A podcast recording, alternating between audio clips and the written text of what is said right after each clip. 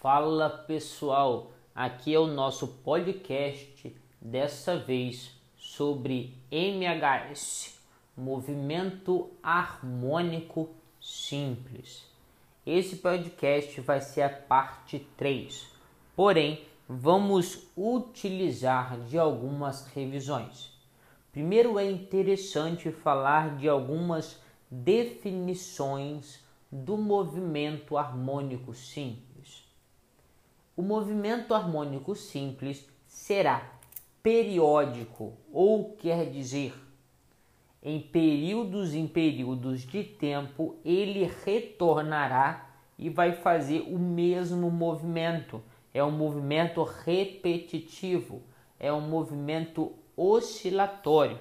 Então todo MHS ele tem por definição ser um movimento repetitivo, ser um movimento oscilatório, ser um movimento que ao longo do tempo sempre irá repetir a mesma coisa. O nosso primeiro exemplo de movimento harmônico simples foi o bloco massa-mola, quando na horizontal eu pego um bloco, amarro a uma mola e ele fica oscilando de um lado para outro. Esse bloco ele vai oscilar ao redor de um ponto de equilíbrio do nosso zero. Ele vai até um ponto mais A, o qual a gente chama de amplitude, e ele retorna ao ponto menos A, onde a gente também chama de amplitude. Só que a amplitude de forma positiva e amplitude de forma negativa. Mas o que, que é essa bendita amplitude? É a máxima deformação, é a máxima elongação do nosso movimento harmônico simples, que é o bloco massa-mola. Outro tipo de movimento harmônico simples é o nosso pêndulo simples, o qual ele precisa oscilar com o máximo de graus, o valor de 10 graus, tá? O ângulo de oscilação precisa ser no máximo de 10 graus. Se for maior do que isso, não é considerado mais um MHS.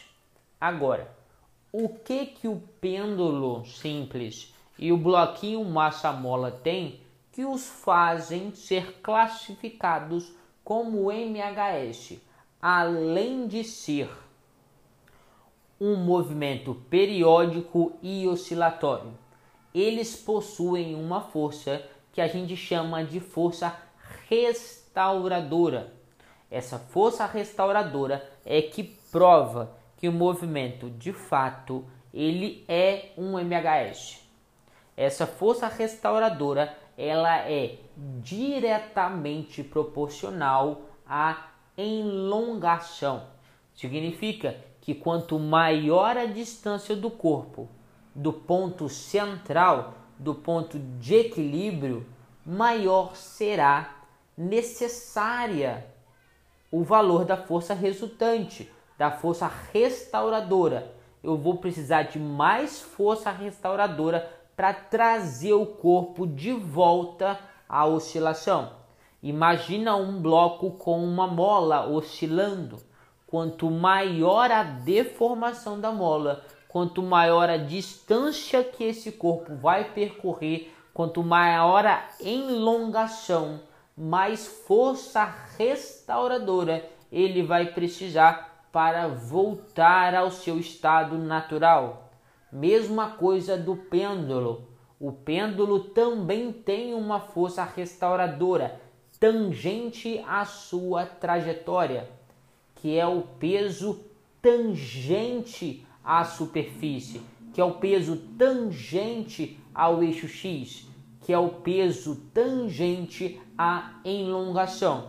Essa força é uma força decomposta do peso que atua no pêndulo como uma força restauradora, restauradora, que irá restaurar o movimento, que fará esse movimento ser oscilatório, tá? Que fará esse movimento oscilar de fato ao redor de um ponto central. Não se esqueça, movimento harmônico simples é um movimento o qual a conservação de energia se dará constante. Eu sempre vou ter a mesma quantidade de energia mecânica, pois a conservação ela acontece, tá? Lembre-se disso. Movimento harmônico simples haverá conservação de energia. Esse foi o nosso podcast sobre movimento harmônico simples. Eu vejo você numa próxima. Valeu! Continuando o nosso podcast sobre movimento harmônico simples da aula da semana 3. Esse podcast vai se aproximar das funções do MHS. Eu tenho três funções.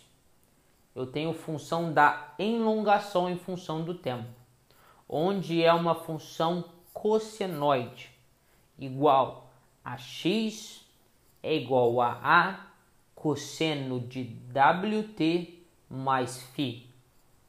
Essa função terá um comportamento de uma função cosseno.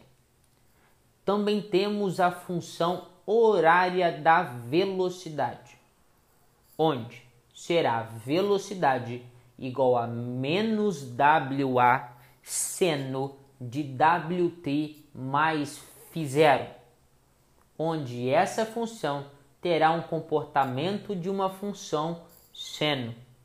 Será uma função senoide. Temos também a função da aceleração. Aqui já é interessante você perceber que a minha aceleração ela é tangencial, pois ela está na mesma direção da velocidade. Porém, como eu tenho uma função ela não será constante, como temos no movimento uniformemente variado. A aceleração do MHS ela irá variar, irá variar como uma função cossenoide, que será a aceleração é igual a menos w quadrado a de amplitude vezes cosseno de Wt mais φ0. Então, essa função da aceleração será uma função cossenoide.